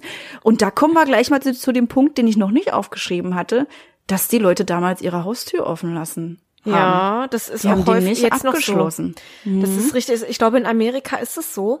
Das ist für die völlig okay. Also da gibt's aber auch wiederum die Regel, dass da gefühlt jeder Dulli eine Waffe haben kann. Mhm. Und du dann halt ihm einfach mal Gefahr läufst, wenn du mal eben kurz aufs Grund, aufs falsche Grundstück läufst. Lass mal irgendwie irgendwas sein. Ich denke an diesen Austauschstudenten. Das Mhm. Ja. hat ja hier auch in der Presse, ist noch gar nicht so lange her, ganz viele Wellen geschlagen. Der wurde dann auch einfach niedergeschossen. Ähm, da gab's Mhm. ja dann auch, jetzt driften wir ein bisschen ab, aber vielleicht, falls es euch interessiert, Ähm, da gab's ja dann auch ein riesen, riesen ähm, Drama drumherum, weil viele vermutet haben, dass der ähm, Au-pair-Vater Hm. das mit Absicht gemacht hat. Ja, Weil er richtig. ihn nicht abkonnte, weil er vielleicht sogar rassistisch war. Hm. Und das ist dann, das ist dann so, das reicht uns, ne? Das, wir können ja dann auf jeden schießen. Das ist aber ein Riesenproblem, wenn du nicht rechtzeitig zu deiner Waffe greifen kannst. Ja, und das ist ja auch ein Riesenproblem, wenn du nicht mal irgendwie beweisen kannst, dass du dich bloß aus Notwehr das gemacht hast, ne? Oder Richtig. du kannst halt vieles ähm, wirklich damit verschleiern, zu sagen, ja, der hat sich auf meinem Grundstück bewegt und ich habe ihn erschossen. Ne? Aber ich glaube, mittlerweile schließen die Leute wirklich ab. Es gab ja noch mehrere Serienkiller, die das ja genutzt haben. Und manche haben sich ja dann auch wirklich mit Alarmanlagen ausgestattet. Denn irgendwann, genau, es ist ja dann in den, in den 80ern gewesen, da hat er sowieso diese ganze, also es hat ja da geboomt, ne? Die Serienkiller sind ja da aus dem Boden geschossen wie Pilze. Unfassbar. Und haben dann da wirklich ähm, Menschen abgeschlachtet. Und ja. Ja. na klar, dann irgendwann haben die Menschen auch gemerkt, also es ist vielleicht besser, wenn wir hier mal so ein bisschen abschließen, ne? Aber es ist trotzdem, der Trend ist trotzdem noch da, dass die Leute das hin und wieder nicht machen aus Bequemlichkeit. Äh, Ich glaube aber, dann ist es eher die ältere Generation, die Kann sein. sagt, okay, Kann sein. ich, ich schließe nicht ab, hab, bin's gewohnt, es hat noch nie jemand mein Haus betreten, aber es würde mir trotzdem ein Stück Unsicherheit geben, weil wir machen es ja nicht, ne? Also es könnte nicht einfach jemand von außerhalb so einfach meine Wohnung betreten, weil es halt nur den Knauf gibt und nicht wirklich die Klinke, die die Tür Genau. aufmacht. Und dann häufig auch ähm, relativ stabile Türen, einbruchsichere Türen. Ähm, Ansonsten können oder machen wir das ja auch generell, denke ich mal, hin, also ich mache das jetzt nicht so oft, bin ich ganz ehrlich, aber ich habe auch eine sehr sichere Tür. Ähm, Dann doch mal abschließen, ne? Also da kann ich mich melden. Ja, du ich machst es, ich wirklich angewohnt. Ich schließe die Tür ab und ich mache den Riegel vor. Auch wenn es vielleicht nicht nützt, aber so kommt wenigstens ein Einbrecher nicht einfach mir nichts, dir nichts so leicht rein. Da muss er schon sich ein bisschen anstrengen, ja. Ja, ja, du hörst es und bei deine Tür ist auch ein bisschen anders, also meine ist wirklich heftig, also Deine ist sagen. Mhm. super schwer. Ja, du hast auch so eine Feuerschutztür. Genau. Tatsächlich, eine Brandschutztür. Ja. Deswegen, aber vielleicht sollte man das trotzdem machen. Man sollte niemals nie sagen. Ja. Ja. aber ich bin ja sowieso auch auf so einem unscheinbaren ähm, Grundstück. Ich glaube nicht, dass jemand so denkt, oh, da gibt's ganz viel zu holen. ich glaube es nicht. Oder er fühlt sich wohl, weil nicht so viele in der Ja, Nähe sind und macht es dann sein. erst recht. Kann sein, aber so an sich von außen wirkt's jetzt nicht lukrativ, sagen wir mal so. Okay, okay, okay. Ist so, ne? Also es gibt ja. Ja. auch Leute, die machen ja mit Absicht das dann so, dass es so ein bisschen verwahrlost aussieht, damit nicht jeder einbricht. Und bei uns brechen auch nicht so viele Leute ein, muss ich gestehen. Es gibt zwar natürlich auch Einbruchfälle, so wie sie es überall gibt, ähm, aber hier bei uns in dem Brandenburger Teil, da ist es eigentlich recht ruhig. Oh, ja, okay. Also bei uns gab's letztes Jahr eine extreme Einbruchsserie. Okay. Also jetzt nicht direkt dort, wo ich wohne, sondern ähm, tatsächlich ein Nachbarörtchen weiter. Und da war ja auch die Schwester von Bären betroffen und auch die Oma. Richtig krass. Oh. Und die sind da richtig umhergestreift und haben wirklich jedes Haus fast ausgeraubt. Das ist heftig, ne? Es gibt ja auch wirklich Leute, die, die laufen da in Grüppchen an Häusern lang und machen Symbole ran. An Ja, Briefkästen, richtig. Türen, so hier von wegen Single oder sind Kinder oder hier ist ein Hund, Vorsicht. Das ist echt Genau. krass. Die beobachten dich dann auch richtig, ja. Es gab mal Leute, die haben sich dann gefragt, was ist das denn? Und dann irgendwann hat man herausgefunden, die machen so untereinander so Symbole. Ne, damit Ja. sie wissen, was sie erwartet, wenn sie da einbrechen. Genau, richtig. Ja, das auf jeden Fall zu der Sache. Und jetzt, wir wollten mal über die ähm, Verehrerinnen sprechen. Ja, dieses Phänomen, dass man ähm, Täter vergöttert, das ist schon echt heftig, ne? Das ist heftig. Ähm, gibt's aber deshalb, weil es gibt ja dieses Bad Boy Phänomen. Ja. Und das macht bestimmt die eine oder andere Frau an, daran zu denken, da von jemandem mit Gewalt genommen zu werden. Es ist leider so, es gibt nun mal sehr viele Menschen auf dieser Welt und jeder ist irgendwie anders und es gibt sehr viele kranke Menschen auch, ähm, die einfach total abartige Gedanken haben und Fantasien. Und Ramirez war jetzt auch nicht super duper hässlich. das stimmt. Ja, und als er sich dann auch die Zähne hat machen lassen, sind sie natürlich alle auf ihn geflogen, weil die Zähne waren dann auch erst so, es gibt auch so ein Foto, da grinst er so ganz komisch und das sieht richtig, richtig fies aus. Ja. Er guckt wie so ein Teufel, finde ich. Und dann die schwarzen ähm, Augen dann dazu. also er ist schon ein attraktiver Mann gewesen, sagen wir mal so. Ja. Und viele Frauen fanden es einfach wahrscheinlich deshalb so anziehend, die die Frauen dann halt eben vergewaltigt und dann somit ihre sadomachistischen Fantasien befriedigt. Ich meine, das, es ist ja schon mal abartig. Aber Mhm. man muss auch daran denken, er hat das ja, der hat ja nicht nur das gemacht, sondern der hat ja auch in der Regel getötet.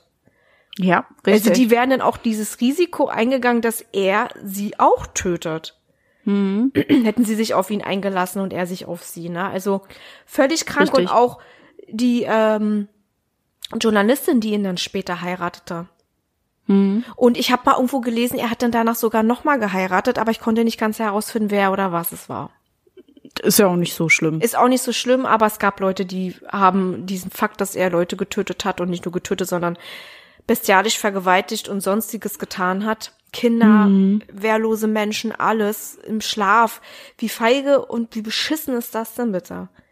Im Schlaf. Feige, ja. Ich weiß auch nicht, wie man auf solche Männer stehen kann.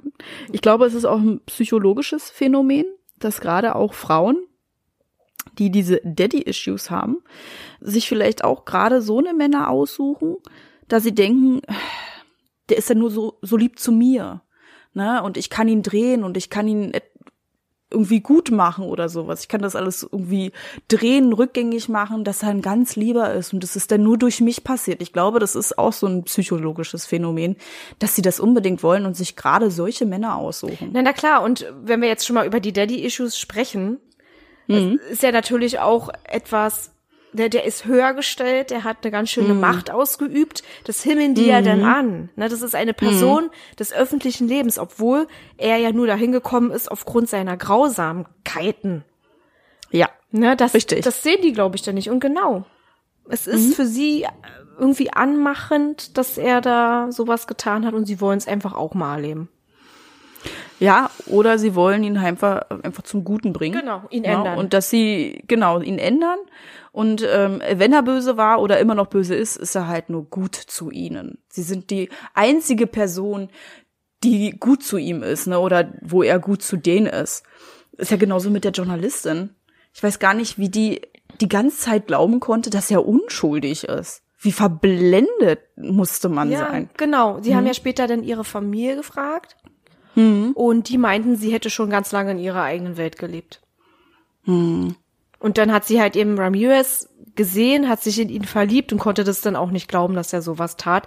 Hat Mhm. dann wiederum aber mitbekommen, dass es wirklich bewiesen wurde, dass er zwei, also 2009 wurde es bewiesen, dass er dieses kleine Mädchen in den Keller dann lockte und vergewaltigte und ermordete. Ey, das ist so grausam. Ganz schön, Das, ja. ich habe dafür keine Worte. Ja.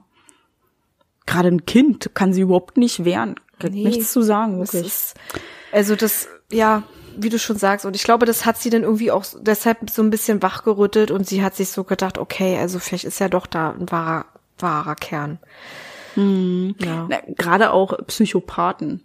Er ist ja ein Psychopath, zwar ein gemachter Psychopath, aber die wissen ganz genau, was sie sagen müssen, wie sie sich verhalten müssen und die verstellen sich.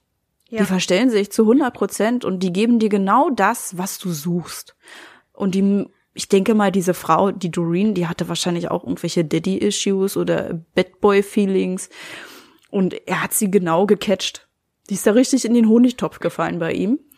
Und Genau. wollte dann natürlich an das Gute in ihm glauben, was aber nicht richtig war. Richtig. Und Ramirez hätte auch nie irgendwie sehr wahrscheinlich das empfinden können, was andere empfinden, wenn sie jemanden mögen. Er hatte ja nicht dieses Empfinden. Er konnte ja sich auch nicht in seine Opfer hineinversetzen. Ne, er hat gewisse Dinge getan, um etwas zu erreichen, Richtig. aber da waren die Emotionen nicht dabei.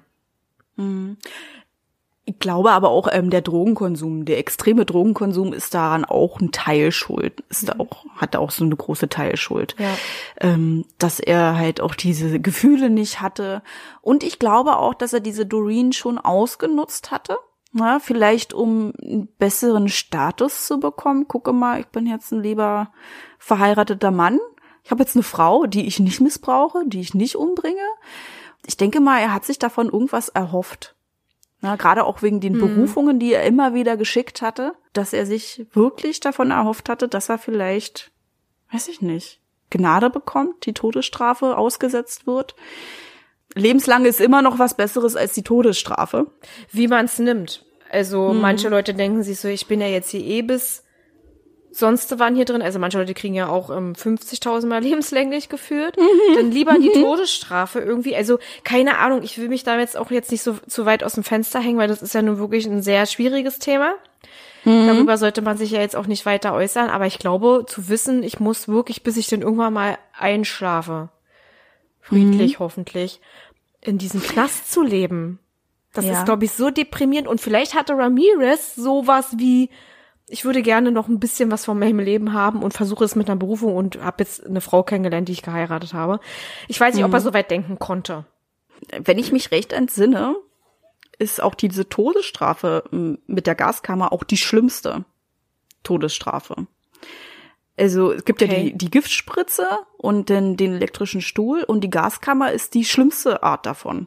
Ja, weil du ja mal nicht erstickst. Du erstickst jämmerlich, der Todeskampf ist unendlich lang und bei der Todesspritze, da kriegst du ja vorher erstmal wirklich ein Berührungsmittel, da bist du ja schon fast weg.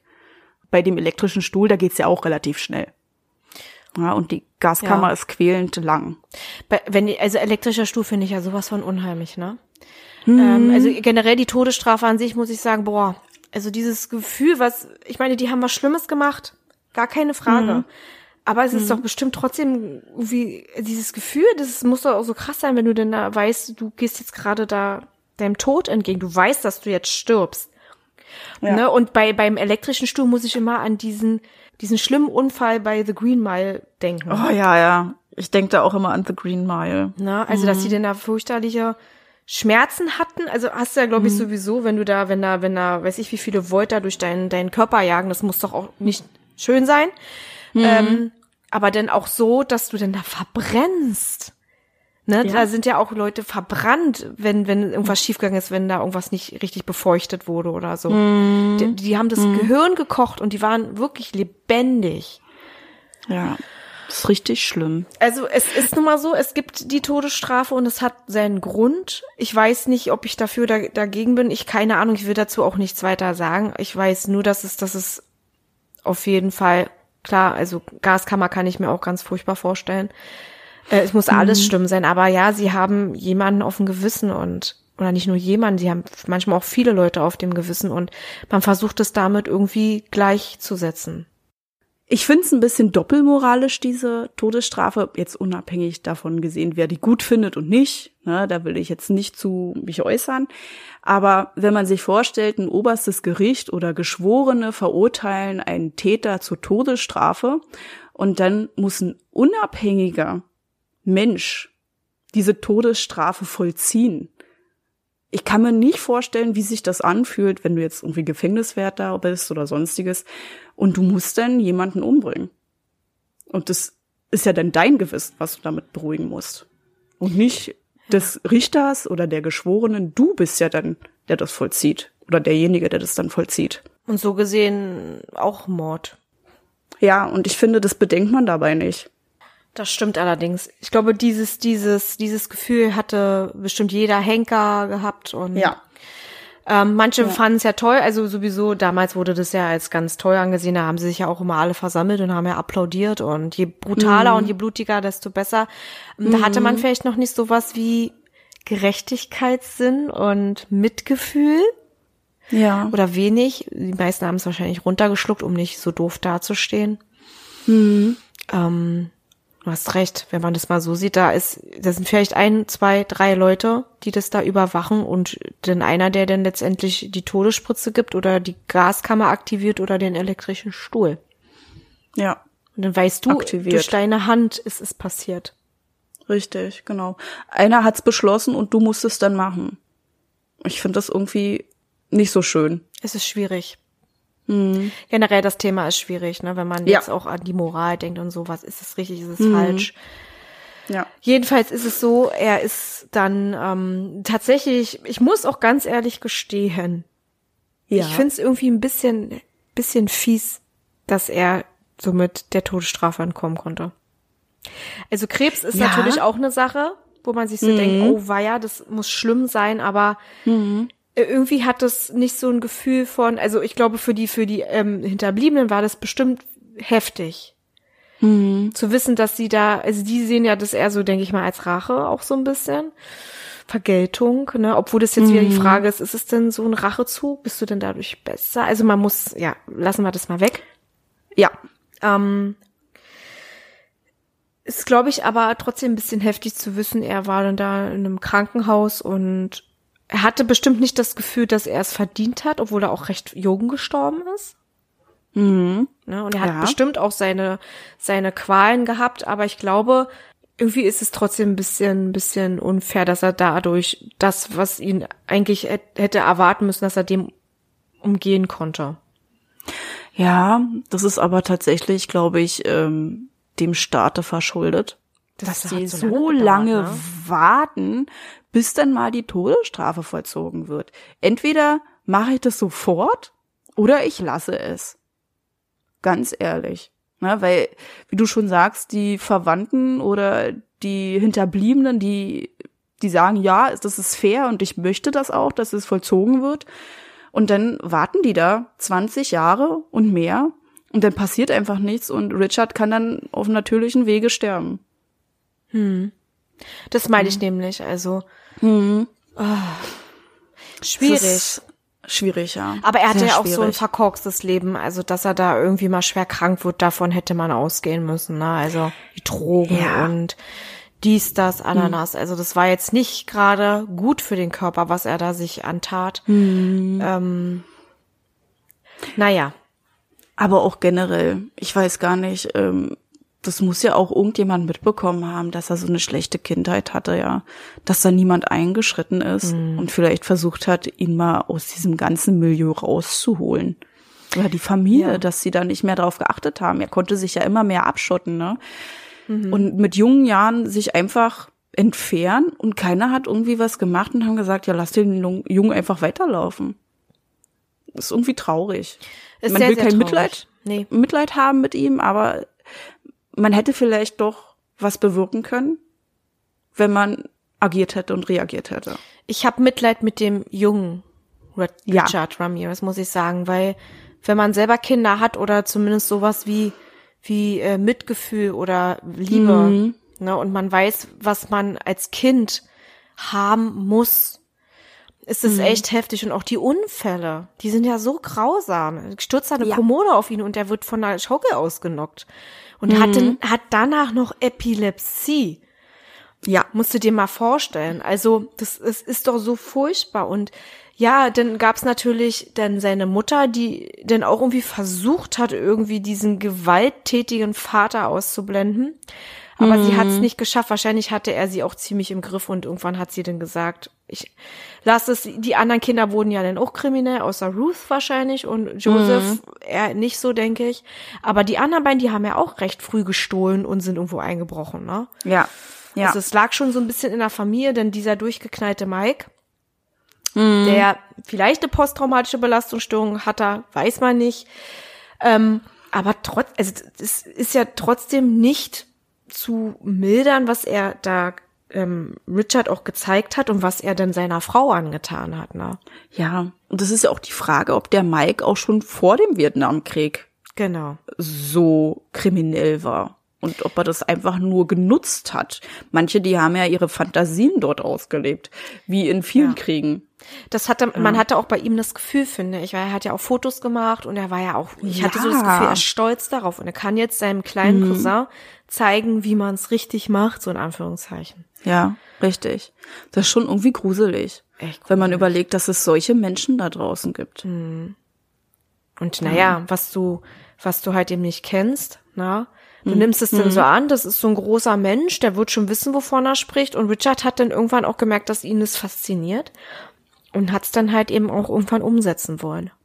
Ich glaube, das Problem ist auch, es ist die erste sexuelle Berührung.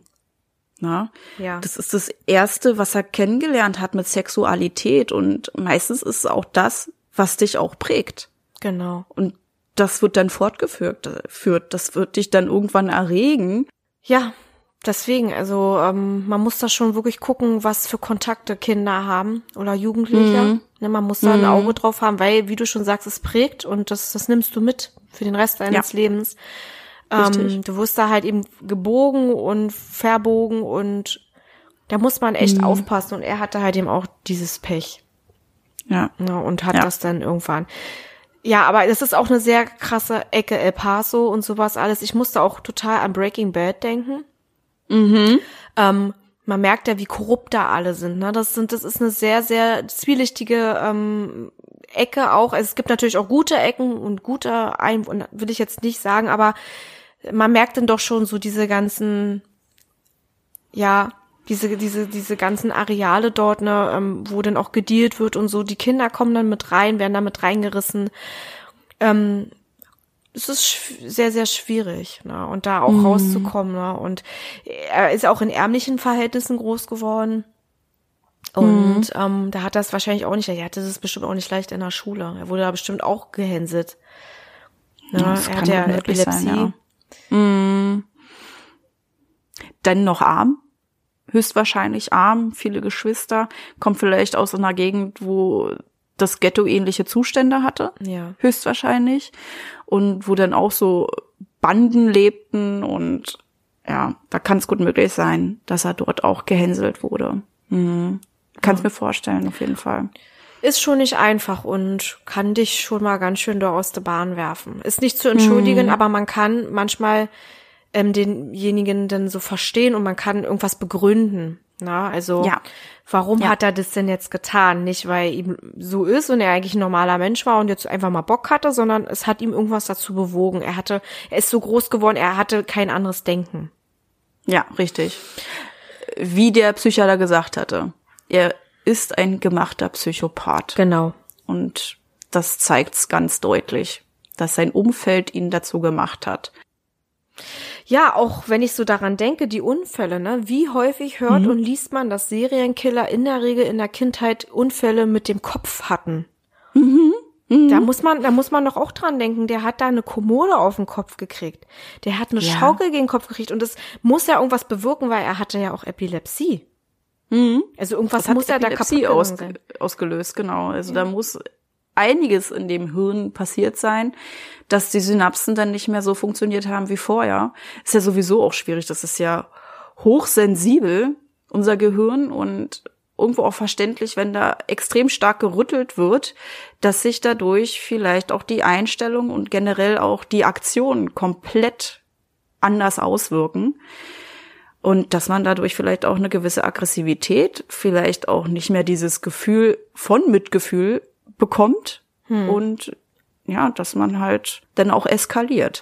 Richtig, wie er ja dann auch gesagt hat, der Psychiater, na, diese Hypersexualität und diese gesteigerte Aggressivität aufgrund auch von Hirnverletzungen. Das kann schon sein. Und er hat ja dann gemerkt, er hat den Drang, er muss das irgendwie rauslassen. Ne? Also wenn jemand einen Trieb hat, Ja. Dann es es ist aber auch immer zu vergleichen mit Tieren. Wenn sie einen Trieb haben, dann machen sie. Ja. Na, und sie können nicht anders. Sie, sie fühlen sich schlecht, wenn sie nicht können. Und er konnte ja auch sehr gut sein Mitgefühl ausschalten. Also das hat leider alles so gut funktioniert, dass er da ähm, erfolgreich, auch weil er auch diesen sehr chaotischen Modus operandi hatte, er konnte ja wirklich sich austoben, regelrecht. Ja. Ja. ja. Und da er auch wirklich äh, halt kein, kein Motiv hatte, mit den Leuten auch in keinem Zusammenhang stand, war das super leicht, das zu machen, was er machen wollte. Nachts einsteigen, die Leute umbringen, raus und in ein paar Tagen das nächste Haus. Und keiner weiß, dass er es ist. Ja. Und was mich auch total schockiert hat, also der hat ja nicht nur nur in Anführungszeichen, ja. Er hat ja nicht nur irgendwie gemordet, sondern der hat ja auch so viel gemacht. Der hat, der hat Ja. ähm, Hausfriedensbruch, Diebstahl, ähm, halt eben Mord, Vergewaltigung. Er hat auch ähm, versucht zu entführen. Das ist ja jetzt nun mal auch eine riesen Bandbreite an Verbrechen. Du kannst jetzt nicht mal eben sagen, das ist ein Vergewaltiger, das ist ein Mörder, das ist ein Mörder und Vergewaltiger. Das ist einfach mal ein Dieb, ein Vergewaltiger, Ja. Mörder, ein Kidnapper. Es ist unfassbar. Der hat wirklich alles in, dabei. In allem wollte er sich irgendwie befriedigen. Und das ist halt eben auch das, was Carillo auch so beunruhigend fand. Er hat gemerkt, Ja. er ist wie so ein wildes Tier. Hauptsache töten, Hauptsache befriedigt werden, egal wie. Dann halt eben auch nicht nur eine Waffe, er hat ja dann auch die Kaliber 25er gehabt und dann hatte er irgendwann eine Machete. Dann hatte er diesen, diesen komischen Bügel, mit der er dann auch Whitney versuchen wollte zu töten. Unfassbar. Beim Das Schl Schlimme ist, man konnte ja auch nicht ähm, die verschiedenen Verbrechen zueinander führen, weil er bei dem einen hat er bloß einen Einbruch begangen, ne, bei dem anderen eine Vergewaltigung und einen Einbruch, beim anderen hat er einen Mord begangen. Ne. Es war so unterschiedlich und wie du schon sagst, diese Bandbreite war so groß, dass man auch nicht ähm, die Fälle vielleicht zueinander führen konnte, weil es halt so unterschiedlich war. Die, der eine wurde erschossen, die anderen, die wurden erstochen, die anderen, da hat man die Kehle durchgeschlitzt, bis ähm, fast der Kopf abgetrennt wurde. Die anderen wurden hart vermöbelt oder hart verprügelt. Die anderen, die wurden dann mit ihrer Nachttischlampe erschlagen. Also das ist ins Gesicht getreten. Ja gut, was auch mit zum Vermöbeln Gesicht? gehört. ja ins Gesicht getreten, richtig derbe und hart. Ganz brutal. Ne? Also Das ist brutal und ich kann da auch verstehen, dass das Department auch sagt, okay, wir müssen dann wirklich mal alle Fälle, die in diesem Zeitraum passiert sind, mal zusammenfügen und gucken, wo man sagen könnte, ja, das könnte mal Richard zuordnen. das, also ich ziehe meinen Hut vor Carillo und seinem Ja. Partner. Salerno hieß der. Ähm, das ist, ich finde das so beeindruckend und deshalb müssen wir uns echt mal so in diese Thematik stürzen. Ähm, ist heftig, du setzt da zwei Menschen hin und sagst, mach mal. Ja, Versuch mal Ja. jemanden aufzuhalten und dann kommen die und machen Druck und die, die machen Druck und du hast ja auch noch ein Privatleben. Das kannst du eh vergessen. Deine Frau wird sich wahrscheinlich von dir scheiden lassen. Ähm, deine Kinder wissen gar nicht mehr, wer du bist, aber du bist da, so wie Ärzte und, und ganz viele andere Leute, die so Berufe machen, die manchmal gar keine richtigen Arbeitszeiten haben, weil du bist fertig, wenn du fertig bist. Richtig, genau. Richtig, wie du sagst. Und du hast auch nicht wirklich Feierabend, ne? Und dann wirst du mitten in der Nacht auch einfach rausgeklingelt, weil der nächste Mord passiert ist. Und dies, das, das und das, ne? Und dann hattest du vielleicht auch noch Angst, wie er ja auch gesagt hat, ähm, dass er auch bei ihnen ins Haus einsteigen könnte. Deswegen hat er ja auch seine Frau und die Kinder zu ihren Eltern geschickt, weiter weg. Ne? Das Krasse ist, das haben wir ja gar nicht gesagt, aber das kriegt man ja auch in der Doku mit. Zum Beispiel ein Polizist, ein Mitarbeiter aus dem gleichen Department, da hatte der Richard ja auch versucht einzubrechen. Stimmt. Und die Frau hat es ne? glücklicherweise mitbekommen. Na, und dann sind die ins Wohnzimmer gegangen und da war dann ein Fenster offen gewesen, was eigentlich vollkommen defekt war. Das haben die seit Jahren nicht mehr geöffnet gehabt. Und dann war davor auch dieser Schuhabdruck gewesen. Ja, und da waren die sich denn sicher, dass der Richard dort gerade versucht hatte, dort einzubrechen. Und das hat nicht funktioniert, weil sie dann wach wurde und hier und da. Und da hatte sie auch dann lustigerweise noch zu ihrem Mann gesagt, wir müssen die Polizei rufen. Und er hat zu ihr gesagt, ähm, ich bin Polizist, warum soll ich hier die Polizei rufen, ja? Das ist, Ja, das ist echt, schon echt krass. Es ist echt schlimm, ne? Und Ja. da musst du wirklich in diese, diese, in diesem schrecklichen Viertel leben und du hast Angst um dich und um deine Kinder und um deine ganzen anderen Familienmitglieder und Freunde. Weil es kann dich ja, kann dich ja einfach mal so treffen. Also Ja. Maria wollte einfach nur nach Hause gehen. Ähm, Dale war auch einfach nur zu Hause und wollte vielleicht einen entspannten Abend haben. Alle Leute, die dort waren, wollten einfach nur leben Ja, ja, einfach, also sie war, die wurden im Schlaf überrascht, großteilig. Mhm. Die wussten gar nicht, was Phase ist. Die wurden brutal aus ihrem Leben gerissen. Mhm. Das ist doch einfach nur grausam. Und dieser Gedanke, dich kann das auch treffen. Natürlich hatte denn das Department dadurch auch Druck. ja, Ja, die wollten jetzt endlich hier jemanden finden. Aber wie willst du das da machen? Es ist ja sowieso schon schwer. Jetzt hast du da so einen Typen, der mordet und macht und tut so wahllos. Ja, ja, also da brauchst du nicht nur zwei Hanses, die sich darum haupt, also sie hat natürlich auch noch andere Leute hinter sich, die gesagt haben, mach Ja. das mal. Aber die genau, waren ja die hatten ein Riesenteam hinter sich. Genau. Mhm, genau, genau. Ja, aber das ist ja äh, wie die Nadel im Heuhaufen suchen, ne? Ja. Du hast ja überhaupt null Anhaltspunkte, außer dass sie dann irgendwann diesen Fußabdruck gefunden haben. Auch aus reinem Zufall, aber dieses eine Paar, diese AV Aerobics, einmal in Los Angeles in dieser Größe verkauft wurden, das sagt aber nicht aus, wer der Käufer war. Richtig. Na, wenn der nicht mit Kreditkarte gezahlt hat, etc. pp, du musst rausfinden, welcher Laden war das. War, hat das Richard überhaupt gekauft? War das ein Geschenk gewesen? Hat er den irgendwo geklaut, den Schuh? Richtig. Hm, aber man hat wirklich nach jedem Strohhalm gegriffen, den man kriegen konnte, ne? Hm. Und das würde ich, glaube ich, auch tun, ne? Also, dass man wirklich macht und tut. Alles sichert, was man sichern kann. Dazu, die Klassi Klassiker sind natürlich die Patronen. Ja. Na, aber dann haben sie herausgefunden, äh, das gibt Morde, die ähneln sich, aber das sind andere Waffen benutzt worden. Na, dann bist du ja erstmal Ja. schön am Grünen Ja. wieder. Ja, Bist du schon richtig. wieder, muss von vorne anfangen quasi. Das ist doch echt hart. Mhm. Und dann gibt's jemanden, der verrät das und er hört die Nachrichten und dann denkt er sich so, edgy badge, die Schuhe versenke ich jetzt, ich ziehe jetzt andere an. Ja, Äh, ja richtig. klasse. Super. Ja, deswegen waren die auch so sauer. Hm, na klar, verständlich, weil manche Sachen darfst du einfach nicht rausgeben, damit der Täter einfach noch arglos ist. Genau. Die haben etwas von ihm und er weiß es aber nicht, dass die das von ihm gesichert haben. Ja, und jetzt weiß er es und er schmeißt sie weg. Fertig aus. Hat sich dann erledigt. Das ist schon echt scheiße, dass sie das gemacht Ja. hat damals, ja, aber. Ja, gut, kann man jetzt nicht mehr ändern. Und in der Hoffnung, man hatte ja dann schon die Infos, ja, dann hat er sie entsorgt, aber damit kann man vielleicht auch arbeiten noch. Ne? Ja, Also natürlich. man hofft dann auch wirklich, dass dann die ganzen Daten zum Vorschein kommen. Ähm, ja, wie wir ja auch schon gesagt haben, ganz wichtig, er hat ja auch im Cecil Hotel gewohnt, ne? ja, Ja, wie wir auch schon gesagt haben, er ist ja da auch ein- und ausgegangen und wahrscheinlich hat sich kein Mensch gefragt, warum er blutbefleckte Kleidung hat, weil er wahrscheinlich der 17. an dem Tag war. Äh, wirklich? Ja, aber ich denke mal, dieses Personal kannte das einfach, ne? Wenn du Meine ich ja. Drogendealer, ähm, ich wollte gerade Huren sagen. aber ja, ähm, Das ist einfach Zu- dieses, gib mir Wein, gib mir Huren. Kennst du das? ja, aber wenn du da Zuhälter, ähm, Drogendealer, leichte Mädchen, ja, dort ein- und ausgehen und äh, manche hatten vielleicht schon eine blutige Nase, das hat die wahrscheinlich gar nicht mehr tangiert und die haben überhaupt gar nicht mehr nachgefragt, weil die da überhaupt nicht mit ähm, in Berührung gebracht werden wollten. Ne? Das wollte ich nämlich Also, sagen. Die wollen jetzt nicht jemanden drauf ansprechen, der dann wahrscheinlich auch noch so aggressiv guckt wie Richard Ramirez. Oh ja. Mhm. Und dann fragst du, was hast du denn da? Kriegst du da Geschehene auf den Zinken dann danach? Hast du keinen Bock? Ja, richtig. Dann holt er seine Knarre raus und dann ähm, Prost Mahlzeit. Ja. Hast du was gekonnt? Hast ihn zwar angesprochen, aber du weißt dann aber auch keiner mehr. Liest dann einfach tot in der Lobby. Toll. Ja, klasse. Ja, genau. Also das denke ich nämlich auch. Das Klientel war einfach auch so heftig, dass keiner mehr Fragen gestellt hat. Ja.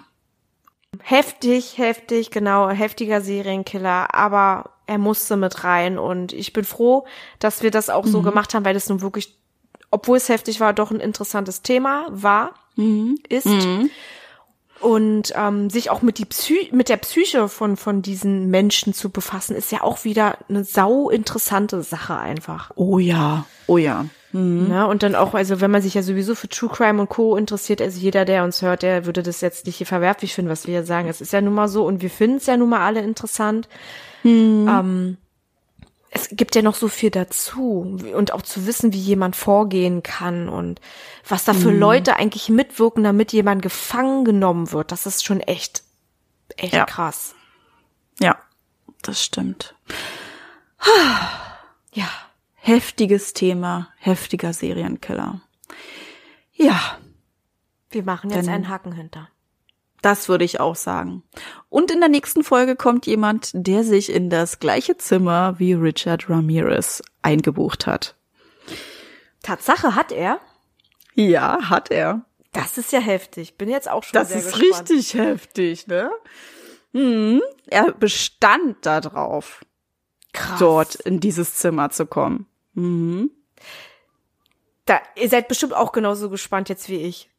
Super, na dann bleibt Ja. uns treu und schaltet auch nächstes Mal wieder ein und dann werden wir euch den Herrn mal präsentieren, der sich da in Richard Ramirez Zimmer eingebucht hat und was er war, wer er war, was er tat. Genau. Seid gespannt. Mhm. Genau. Und bis dahin habt noch einen schaurig schönen Tag, Mittag, Abend oder Nacht, je nachdem, wann ihr uns hört. Und bis dahin. Tschüssi. Tschüss. Halt, bevor wir es noch vergessen. Jeden zweiten Freitag kommen neue Folgen auf Podimo, Spotify und Amazon Music. Über eine Bewertung und Abonnement von euch freuen wir uns riesig. Schreibt eure Gedanken und Meinungen in die Kommentarfunktion, wenn sie vorhanden ist. Sonst schreibt uns einfach unter schaurigschönpodcast.outlook.de. Darüber könnt ihr uns ebenfalls Ideen für Themen vorschlagen. Ebenfalls sind wir auch auf Insta vertreten unter Schaurig Schön Podcast, also sucht danach. Hier erfahrt ihr alles über Änderungen, Neuigkeiten und vieles mehr. Wir freuen uns, wenn wir euch dort wiedersehen und ihr unseren Podcast supportet. Danke fürs Einschalten. Habt noch eine schaurig schöne Zeit. Bis, Bis zum, nächsten Mal. mal.